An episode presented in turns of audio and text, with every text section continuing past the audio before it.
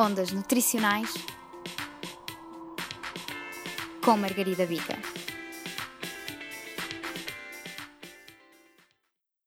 Olá, hoje apresentamos o segundo Alimentos de A a Z e com a letra B vamos falar da beterraba. Esta é apreciada por uns e preterida por outros. É uma planta de calo curto, com folhas grandes, cujas raízes formam um tubérculo de cor vermelha, amarela ou branca. Todas as partes da planta são consumíveis e excelentes tanto para a alimentação humana como também animal. Possui minerais como sódio, potássio, fósforo e cálcio. Tem um sabor característico e fornece apenas 18 kcal por 100 gramas de produto cozido.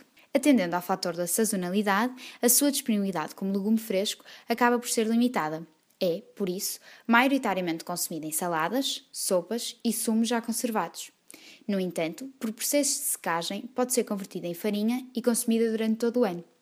Os pigmentos que dão a cor característica à beterraba pertencem a um grupo de pigmentos denominados betalaínas. Há várias betalaínas que contribuem para a cor da beterraba, mas a mais representativa é a betanina.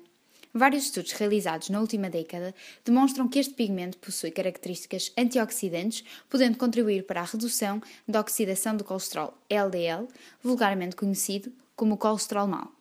Atenção! Como este pigmento é bastante solúvel em água, deves cozer a beterraba com casca. Não te assustes se depois de comeres a beterraba, a tua urina ou as fezes ficarem cor-de-rosa. Algumas pessoas não metabolizam tão bem a betanina como outras. Não é um problema de saúde, mas pode dar um susto. A beterraba possui ainda na sua composição outros compostos ativos como os carotenoides, saponinas, folatos, polifenóis e flavonoides que podem igualmente proteger as células.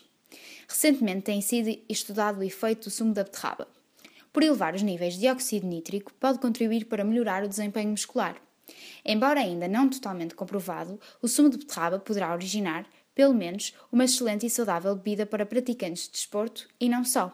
Por fim, importa realçar que a beterraba e qualquer outro alimento, por si só, não têm efeitos benéficos na saúde, se não existirem padrões de vida saudáveis.